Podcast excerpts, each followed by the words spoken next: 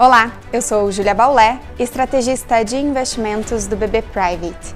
Esse é o Síntese Semanal com um resumo dos acontecimentos no Brasil e no mundo da semana entre os dias 21 e 25 de agosto de 2023.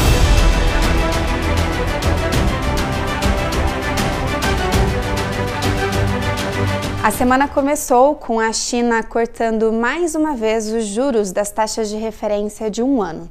O corte foi considerado modesto e insuficiente pelo mercado, que segue aguardando anúncios de novas medidas de estímulo para aquecimento da economia.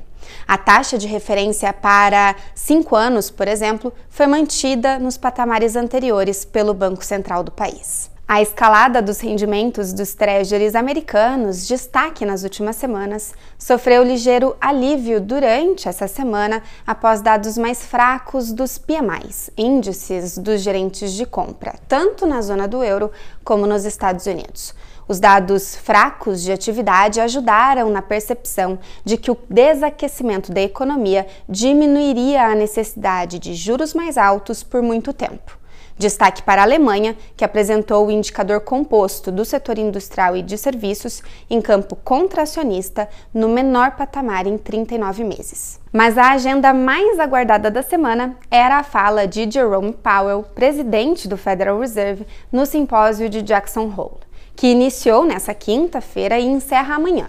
O presidente falou hoje e disse que o Banco Central dos Estados Unidos estará preparado para aumentar ainda mais as taxas de juros se necessário, pretendendo manter altos os custos dos empréstimos até que a inflação esteja em um caminho convincente em direção à meta dos 2% do Federal Reserve. No Brasil, o IPCA 15 de agosto foi divulgado nesta sexta-feira e apresentou uma alta de 0,28% em relação ao mês anterior voltando a acelerar a taxa acumulada de 12 meses, que era de 3,19% em julho para 4,24% agora em agosto.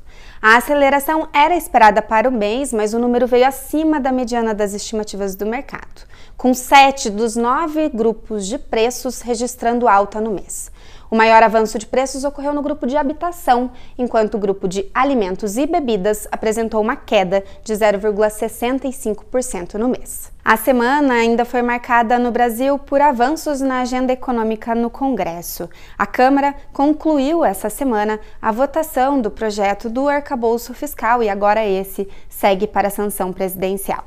Lembrando que a nova regra autoriza o aumento das despesas acima da inflação, diferente do teto de gastos.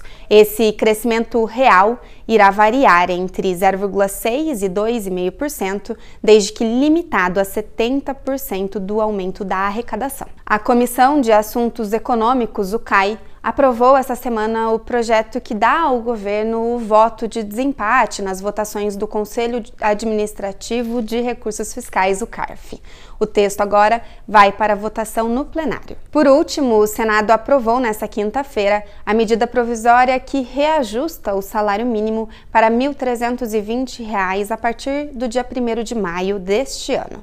O texto também define uma política de valorização permanente do salário mínimo, a atualização da tabela do imposto de renda para pessoa física e excluiu a taxação de investimentos de pessoas físicas por meio de empresas controladas no exterior, as chamadas offshore. O texto agora será encaminhado para a sanção presidencial. Em resumo, no exterior, as economias desenvolvidas continuam sentindo os efeitos das condições financeiras mais apertadas. Destaque para a fala de Jerome Powell no simpósio de Jackson Hole. No Brasil, a semana terminou com o IPCA 15, mais forte que o esperado, mas o saldo da semana foi positivo, com a aprovação do arcabouço fiscal e o andamento das demais agendas nas casas legislativas. Bom, pessoal, por hoje era isso. Nós voltamos na próxima semana com as principais notícias do Brasil e do mundo. Um abraço e até lá!